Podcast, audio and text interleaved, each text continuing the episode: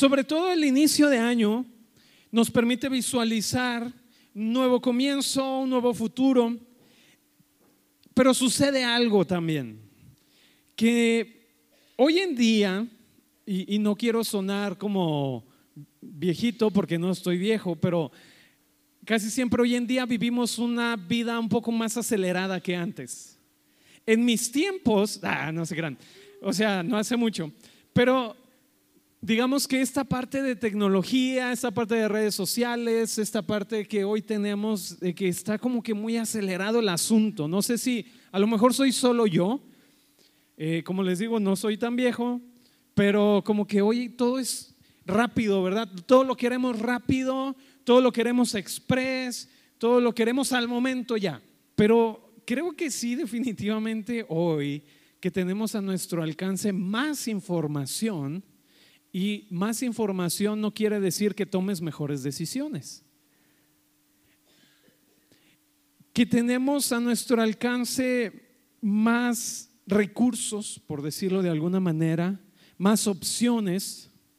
Eh, los jóvenes hoy en día nos quejamos de, de repente de la conexión lenta de Internet cuando a algunos les tocó la, a cuántos les tocó la conexión de Internet por teléfono, que hacía un ruido raro, que tenías que conectarte a la línea telefónica y para desplegar una página web era en partes, ¿no? O sea, se tardaba como cinco minutos. O si no te marcaba error, error de conexión, otra vez tenías que hacer todo el proceso de conectarte. Y hoy en día es como, ay, no funciona mi internet, lo apagan, lo prenden y este, desconectan y vuelven a conectar. Y es que no está funcionando porque es que no me cargó Facebook. Y como que hay mucho esta parte de estar cada vez más acelerados. Y mira, como ejemplo, una muestra, si tú vas hoy a las tiendas, ah, no sé, Walmart, Costco, Sam's, lo que quieras, a donde tú acostumbres ir, ahorita ya están este, lo del 14 de febrero. O sea, ya están vendiendo lo del 14 y ni siquiera hemos terminado enero. O sea, vas en octubre y ya tienen lo de diciembre. Estás en diciembre y ya tienen la rosca. Es como, ¿por qué? Porque hay como esta parte de acelerar, acelerar, ya rápido, esto, ya. Y entonces nos metemos como que en esa dinámica. Y es muy chistoso, ¿verdad? Porque estamos en septiembre y ya están por ahí los anuncios de Halloween y tú dices, pues estamos en septiembre. Y luego estás en octubre y ya está el árbol de Navidad ahí en, en las tiendas departamentales para que lo compres. Porque como que esta parte de rápido, apresúrate a tenerlo, a adquirirlo, como que hay este mensaje muchas de las veces. Y nos metemos como en esta dinámica. Podría decir que de alguna manera hemos perdido cierta capacidad para esperar o ser pacientes. En mi caso me ha pasado. Yo hoy en día prefiero hacer todo en internet pagos, todo en internet, porque no me gusta, hoy ya no me gusta ir a las filas, a tener que esperar, a tener que ir, es más, ni siquiera tener que levantarme del lugar donde estoy en la computadora para ir y ir a comprar algo. Hoy en día tú puedes comprar lo que quieras en internet sin levantarte de tu silla. ¿Sí sabías? O sea, tú lo que quieras, hasta el súper ya te lo llevan a la casa. O sea, ya no tienes que ir a formarte y esperar y estar en la fila. Ya, puedes pedir lo que quieras en internet. Y llega a tu casa. La comodidad. ¿Pagos? No hay problema. Internet solucionó la vida en ese sentido.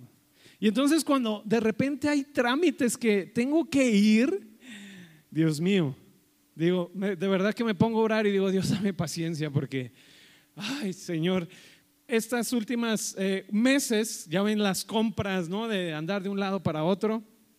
Hubo un día que yo me, puse así de, porque estábamos comprando en una plaza, y fuimos a una plaza, estábamos así comprando en la, en la fila de comida, estaba lleno. Y, y, bueno, ¿a quién se le ocurre ir, verdad? Pero bueno, ahí estábamos. Estaba lleno. Y entonces está la fila para comprar comida. Ya sabes que en la comida tienen ahí sus menús, ¿verdad? O sea, puedes ver con anticipación qué vas a pedir. Y entonces estamos como 10 minutos ahí. Y la persona que sigue adelante de mí se queda viendo. Y, así, y yo así de, no puede ser, tienes 10 minutos y no. Y luego voltea a ver a sus hijos y les dice, ¿qué van a querer? Y yo, ah". Y entonces, ¿coca o Pepsi? ¿Coca o Pepsi? Ven. y entonces ahí van los niños. No, pues lo que tú quieras, papá. Y yo, tenemos como 20 minutos en la fila. Puedes ver el menú. Y todavía llegan y, mm, pero ese que tiene. Yo, de verdad, ese día yo dije, Dios, dame, hazme crecer en amor y paciencia, porque ¿Te, ¿Te, fijas cómo esta parte de, de repente hemos perdido un poco esta parte de ser pacientes, ¿verdad? Porque estamos tan metidos en una dinámica que nos ha llevado a como acelerar todo, lo quiero ya, lo quiero rápido, lo quiero ahora. Y cuando hablamos con respecto a Dios y nuestra relación con Dios, a veces suele ser igual. Dios no me ha contestado. ¿Y cuando oraste? Pues hoy en la mañana, pero no me ha contestado. Dios no ha cumplido su promesa para mí. ¿Y cuándo te dijo eso? Pues apenas ayer, pero no he visto nada. Dios no ha hecho nada. Dios me dijo que iba a hacer, Dios me dijo que me iba a bendecir, Dios me dijo que me iba a dar, Dios me dijo, y no veo nada. Hemos perdido la capacidad de esperar. Hemos perdido la capacidad, lo voy a decir así, de permanecer quietos. ¿Verdad? Porque nos gusta como que Dios haga las cosas en el momento en el que yo necesito que las haga. Porque me urge. Porque lo necesito ya ahorita. Porque nos hemos metido en esta dinámica. Y una de las cosas que podemos ver es, yo puedo vivir una vida cristiana esperando en Dios en medio de una sociedad que vive acelerada, vive muy ajetreada, vive muy, eh, voy a decir, muy afanada. Muchas de las veces nos metemos en esta misma dinámica de afán.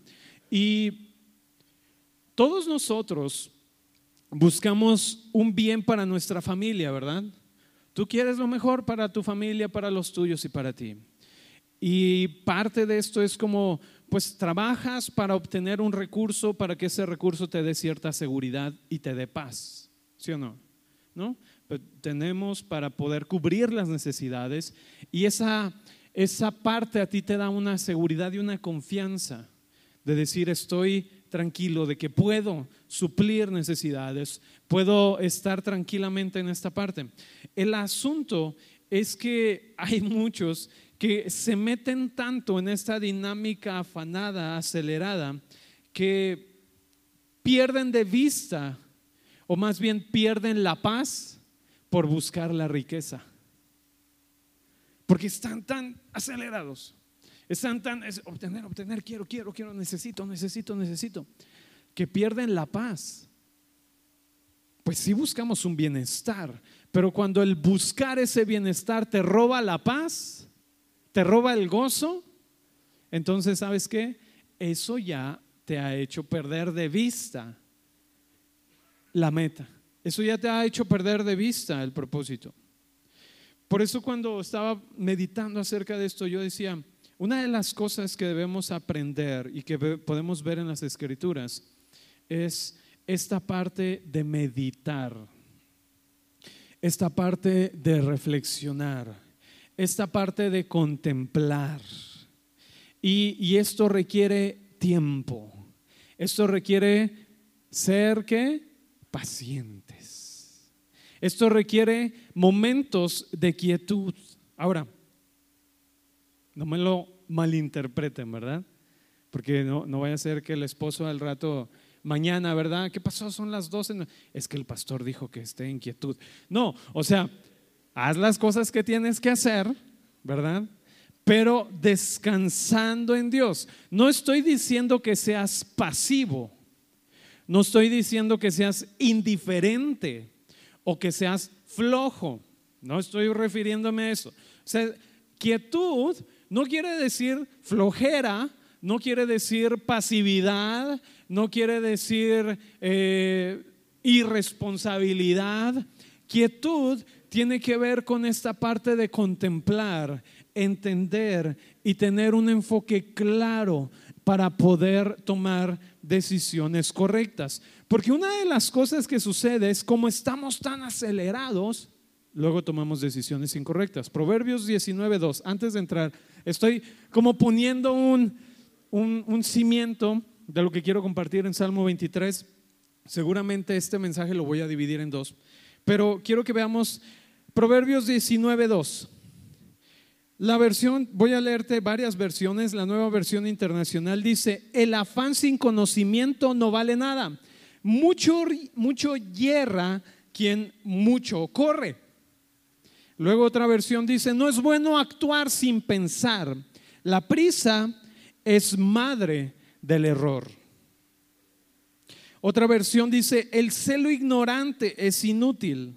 La prisa hace desperdicio. Otra versión que tenemos aquí es el afán sin conocimiento. Ok, déjame leerte la, la Reina Valera, la versión Reina Valera que tenemos aquí. Proverbios 19. Porque quiero que veas cómo Muchas de las veces nosotros nos encontramos tan metidos en esta dinámica, dice, el alma sin ciencia no es buena y aquel que se apresura con los pies peca. Y el verso 3 dice, la insensatez del hombre tuerce su camino y luego contra Jehová se irrita su corazón. Dice aquí que aquel que se apresura, aquel que actúa sin pensar, que dice, el resultado va a ser seguramente que hay un error. Y luego dice, y después culpa a Dios por ese error. El verso 3. ¿Cuántas veces por hacer las cosas ya, es que ya, ahorita, al momento, y, tomamos una decisión y luego, ay, Dios, ¿por qué me pasó eso? El que se apresura, ¿qué dice aquí? Peca, dice esta versión. Las otras versiones dicen, el que actúa sin pensar o no es bueno actuar sin pensar porque la prisa es madre del error. Y hablando de esta dinámica que tenemos, como de repente nos metemos, ¿verdad? En esta dinámica y nos envolvemos tanto que luego de repente no somos conscientes o no estamos pendientes de las decisiones que estamos tomando. Ahora, esta situación que de repente nos metemos en la dinámica, ¿verdad? Porque necesitamos producir, producir, producir, producir. Es que necesito tener, necesito tener, necesito tener. Y entonces te encuentras en esa dinámica donde tu paz y tu seguridad ya no están. Porque estás tan afanado en obtener, tan afanado en que necesito, tan afanado que se ha ido la paz de tu corazón. ¿Alguna vez te has encontrado en una situación así? En la que estás tan metido, tan deprisa, tan así, que dices es que ya no tengo paz, pero tengo que hacerlo, tengo que hacerlo y no sientes paz, no duermes, no puedes descansar, no estás eh, eh, lúcido, estás distraído demasiado porque estás tan metido en esta dinámica. Y por eso es importante que consideremos lo que la Biblia dice acerca de meditar. Di conmigo meditar. Ok, meditar ¿Qué no es meditar?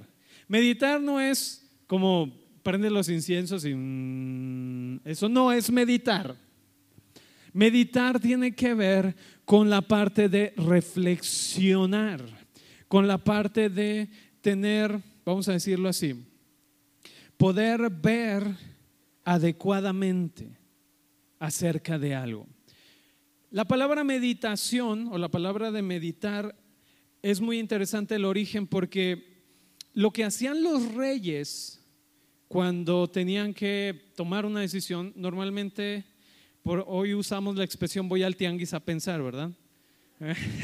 bueno, hoy voy al súper a pensar, no sé quién suele ir a la plaza, ¿verdad? A pensar, pero casi siempre en aquel tiempo los reyes tenían jardines y en el jardín tenían eh, lagos o tenían ahí, había un arroyo o río, lo que fuera. Y entonces ellos lo que hacían era salir y caminar. Y entonces, como esta parte de meditar era ir reflexionando, pero al mismo tiempo que había una reflexión, estaban como parados frente a un, vamos a decir que el agua funciona como un espejo. ¿Alguna vez se han visto en el reflejo del agua? Entonces, cuando tú ves el agua, lo que estás viendo es tu reflejo. Y entonces esto produce, o esto era lo que era el sentido de meditar. Me explico como estar viendo el reflejo, pero al mismo tiempo que ves el reflejo, estás meditando acerca de ti, y acerca de las decisiones que vas a tomar y acerca de lo que está sucediendo. Entonces, meditar tiene que ver con en qué enfocas tu atención. En pocas palabras. Meditar es en qué te enfocas, en qué enfocas tu atención. ¿Qué es aquello que piensas cuando ya te vas a dormir? Cuando te acuestas y te vas a dormir, ¿en qué estás pensando? Porque eso es lo que estás meditando. Cuando te levantas, ¿qué es lo primero que estás pensando? Porque eso es lo que estás meditando. ¿Por qué? Porque es como traerlo y ponerlo enfrente de ti y reflexionar o prestar atención acerca de ello. ¿Sí me explico? Lo último que meditas en la noche y lo primero que meditas en la mañana son tus prioridades. Y entonces, ¿qué es aquello que meditas? Es aquello que estás dando prioridad. Si es el afán, si es la situación esta que te menciono de estar deprisa, ¿en qué te vas a enfocar? Necesito acelerar más y más y más. Y no es suficiente. Y no es suficiente. Por eso una de las cosas que religión tiene sobre ti es que te pone en esta dinámica, no es suficiente, nunca es suficiente, te hace falta más, te hace falta más. Religión siempre te va a decir nunca es suficiente para Dios. Pero cuando entiendes quién eres, no estás tratando de alcanzar algo, sino que estás viviendo una realidad que te ha sido dada a través de Cristo. Y entonces, si eso es lo que meditas, tú vas a descansar en esa meditación. Entonces, es muy importante aquellos pensamientos que tienes antes de dormirte. Eso es una prioridad. Eso es lo que meditas. Y aquello que cuando te despiertas empiezas a pensar, eso también es lo que meditas. Y entonces, tú puedes decir, ¿qué tiene que ver todo esto con Salmo 23?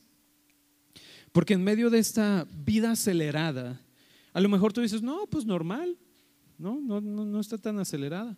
Bueno, normalmente me doy cuenta cuando alguien tiene una dinámica muy, vamos a decir, muy acelerada, cuando le dices, siéntate, ¿verdad?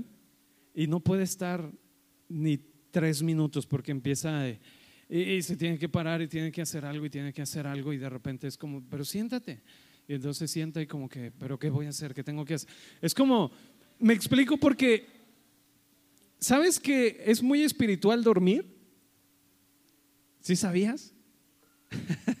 ¿Por qué? Porque Dios pensó en el descanso. Es importante el descanso. Como te digo, no te estoy diciendo, levántate a las 3 de la tarde, este, ¿verdad? No, no, no. Lo que estoy diciendo es, el, no, el domingo, ¿verdad? ¿Y por qué no vinieron a la reunión? No, pues pastor, pues estoy descansando. Usted allá en la iglesia, yo acá, ¿verdad? Orando en la cama. a lo que me refiero es, dale la misma importancia a tus momentos de descanso como aquellos que les das a tus momentos de ocupación.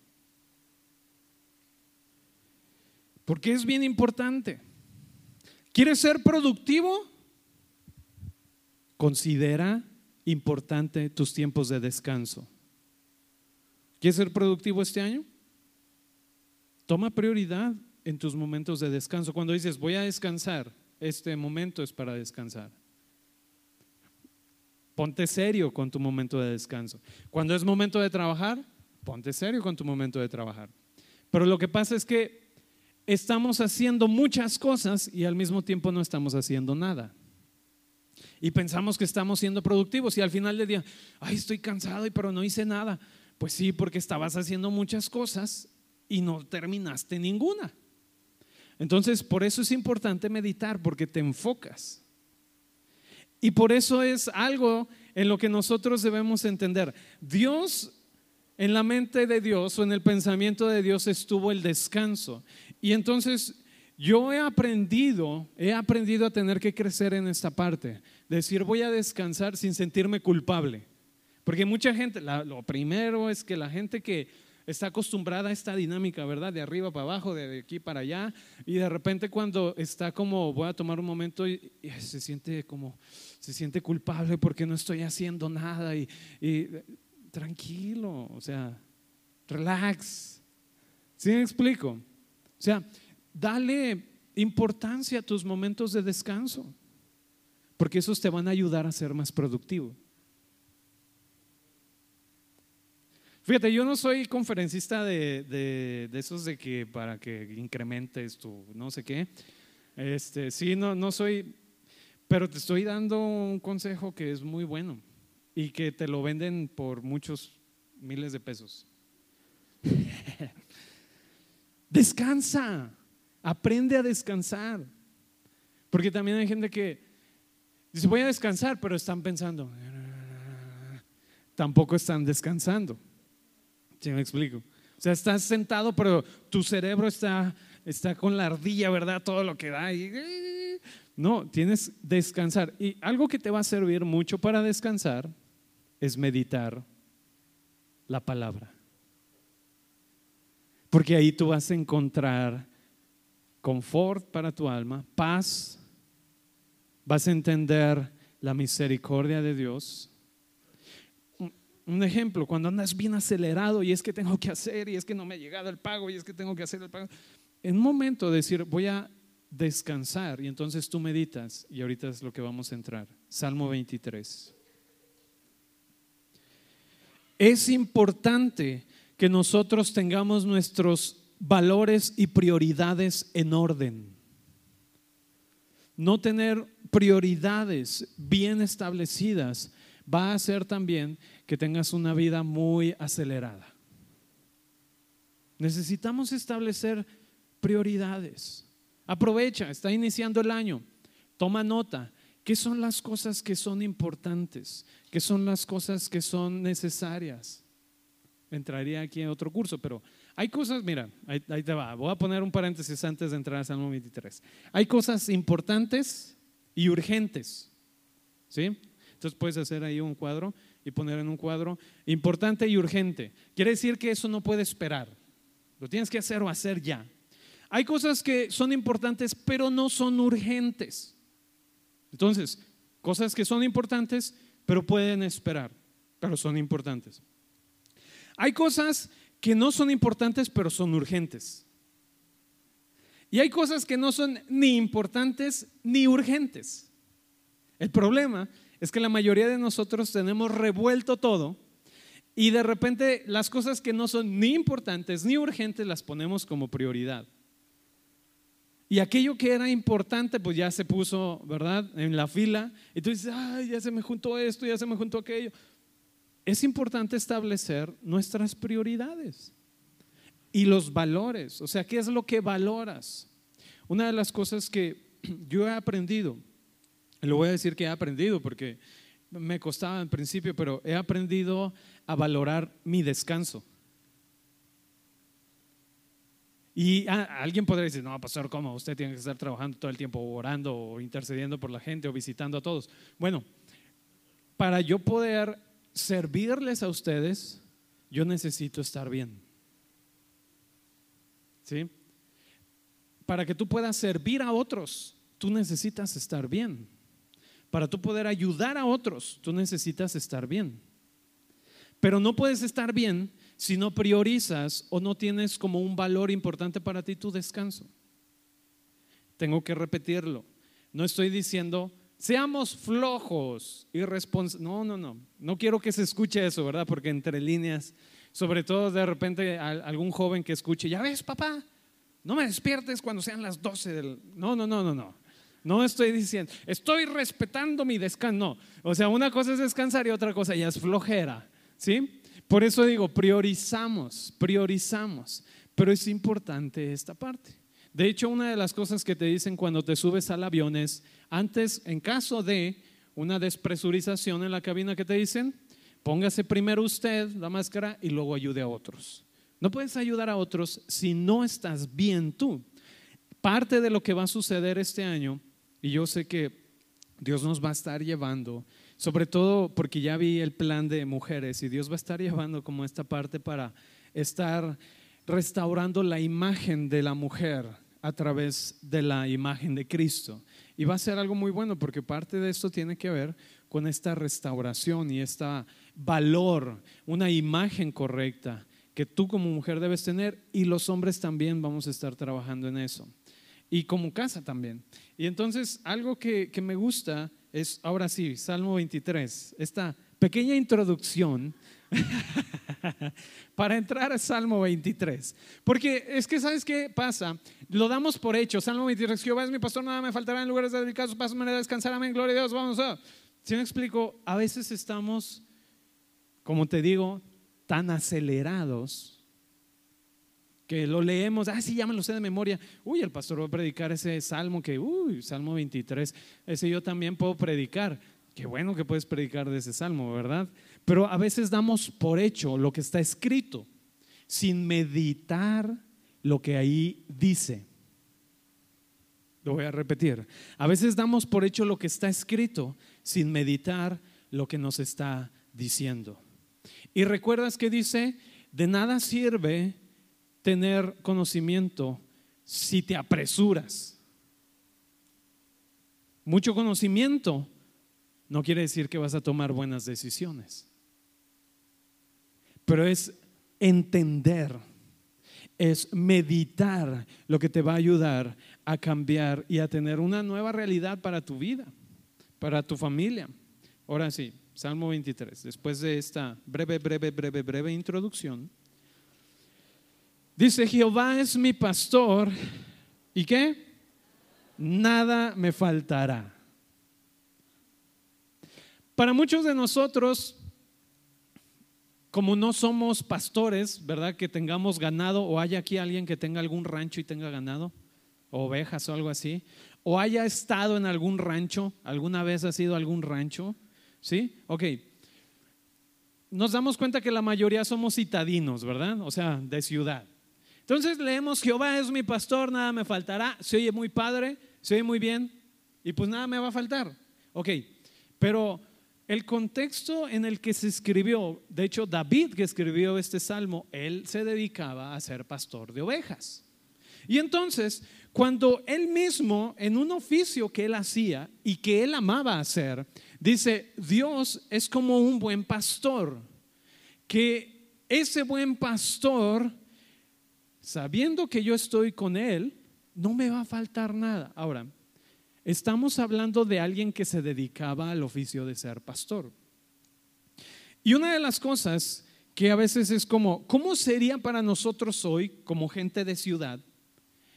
Jehová es mi pastor, ¿verdad? Porque no, no es como que estemos al día a día con las ovejas. Si tú estuvieras trabajando con ovejas, habría varias cosas que tú tomarías cuenta del el cuidado de una oveja. La primera de ellas es que tú necesitas que la oveja esté bien alimentada, que no esté desnutrida. Tú necesitas tener un lugar adecuado para tenerla. Tú necesitas trasquilarla de vez en cuando, ¿verdad? Porque es necesario limpiarle, porque es parte del aseo. Ahora, muchas de las veces no se ve muy bonito el trabajo de pastor. Y me refiero al de, al de cuidar ovejas, ¿verdad? Porque de repente hay que limpiar mucha popó y mucha suciedad. Hay que... Eh, los pastores en aquel tiempo tenían que pasar semanas con su rebaño fuera del lugar de su casa. No es como que, ah, saca las ovejas al patio, ah, mete las ovejas, ah, saca las ovejas. No, era, lleva las ovejas a pastar y eso era, te va a tomar dos, tres días y vas a estar allá a lo mejor una semana, a lo mejor dos semanas, depende. Pero tu trabajo como pastor era llevarlas al lugar adecuado para que las ovejas pudieran alimentarse, pudieran crecer, pudieran desarrollarse. Y entonces tu trabajo como pastor era buscar el lugar adecuado. En otras palabras, yo puedo decir, Jehová es mi cuidador y entonces no me va a hacer falta cuidado. Jehová es mi protector y no me va a hacer falta protección. Jehová es mi sustento, porque una oveja no puede ver más allá de cierta distancia. Algunos dicen que las ovejas son hasta cierto punto ciegas, porque más allá de, creo que de un metro no pueden ver. O sea, necesitan alguien que las lleve por el lugar adecuado. Una oveja está totalmente, vamos a decir, dada a aquel que la está cuidando. O sea, la oveja dice, yo confío en, en quien es mi pastor. Yo estoy confiada completamente en que quien está a mi cargo me va a cuidar. Porque una oveja por sí sola no podría alimentarse, no podría encontrar un lugar de descanso, no podría encontrar un lugar donde poder recuperarse. Dice, en lugares de delicados pastos me hará descansar, junto a aguas de reposo me pastoreará. En este sentido, nosotros somos los que decimos, papá, toda mi confianza está en ti. Toda mi confianza está en ti, que tú eres bueno. Y aquí es un principio que debemos entender y que muchas veces perdemos de vista y es Dios es bueno. ¿Sí me explico? Si yo estoy confiando en alguien es porque yo sé que Él es bueno. La primera parte es entender que él es bueno y Él nunca me va a dejar y Él nunca me va a abandonar. Hay una seguridad de saberme que Él tiene cuidado de mí. Por eso dice, nada me faltará. Quiero hacer algo con este salmo. Vamos al verso 6. Dice, yo sé que me estoy saltando versículos, pero es intencional. Dice, ciertamente el bien y la misericordia me seguirán todos los días de mi vida. Di conmigo todos. Y en la casa de Jehová moraré por largos días. Jehová es mi pastor y nada me faltará. Y el verso 6 dice, el bien y la misericordia me siguen, me siguen todos los días de mi vida. ¿Sabes? Esto es una buena noticia. Porque todos los días de tu vida, el bien y la misericordia de Dios te siguen. No importa si está nublado, no importa si ese día te sientes triste, no importa si ese día no te sientes tan contento, no importa si ese día te sientes, como te sientas, el bien y la misericordia están contigo. No importa si no tuviste un buen día en el trabajo, el bien y la misericordia te siguen todos los días. ¿Me estoy explicando? Porque si Él es mi pastor, ¿qué dice? Nada me falta. Y cuando dice nada me falta, es suficiente entender que su bien y su misericordia están conmigo siempre. Por eso te digo, es importante meditar. Porque cuando tú dices, no tuve un buen día hoy, ok, pero meditas que su bien y su misericordia están contigo. Porque si Él es tu pastor, si Él es el que te cuida, Ahora, una oveja sí reconoce quién es su cuidador. Una oveja sí reconoce a su pastor por el olor, porque ha estado tanto tiempo o comunión te hace entender quién es tu pastor. Las ovejas distinguen el olor de aquella persona que ha estado con ellas durante mucho tiempo. Y es lo que pasaba. Prácticamente el pastor se volvía uno del rebaño, porque pasa tanto tiempo que adquiere el aroma, adquiere el olor de las ovejas, y las ovejas son capaces de distinguir este olor. Y por eso tienen la confianza. Por eso es importante que dice, meditamos en que en su bien y su misericordia están conmigo todos los días de mi vida. Si Él está conmigo, entonces yo sé que no me falta nada. Hace un momento te decía, ¿por qué estamos día a día nosotros tan afanados, verdad? Porque necesitamos dinero, porque necesito pagar esto, porque necesito pagar aquello, porque necesito, de manera que nuestra paz ha sido quitada por meternos en el afán de que necesito esto, necesito aquello. Por eso toda mi pequeña introducción que les di, meditar que si Él es mi pastor, no me falta nada. Si Él es mi sustento, no me falta nada. Si Él es el que provee, tengo la seguridad de que no me va a hacer falta nada. No me voy a meter en una dinámica de acelerarme y que la paz que está en mí sea quitada por afanarme en obtener cosas, sabiendo que tengo a alguien que cuida de mí. La plenitud de Dios está en tu vida. Juan 1.16 lo veíamos también porque de su plenitud tomamos todos y gracia por gracia. Hay unas versiones, es muy interesante, dice gracia en lugar de gracia. Y yo les mencionaba esto, cada día de tu vida necesitas una gracia de Dios sobre ti. Mañana va a haber una gracia nueva de Dios sobre ti para que tú vivas ese día de mañana. El día de hoy, la gracia de Dios sobre tu vida para vivir este día. En medio de cualquiera que sea la situación, la gracia de Dios sobre tu vida para vivir. Me explico, si Él es mi pastor, nunca me va a hacer falta su gracia para cada día. Él es la fuente de nuestra seguridad. Aquello que tú necesites para el día de mañana, ¿sabes qué? Dios ya lo ha provisto. ¿Necesitas paz? ¿Necesitas gozo? ¿Necesitas fe? Dios ya lo ha provisto. Por eso dice Juan 1.16, de su plenitud tomamos todos tenemos una fuente inagotable en Él.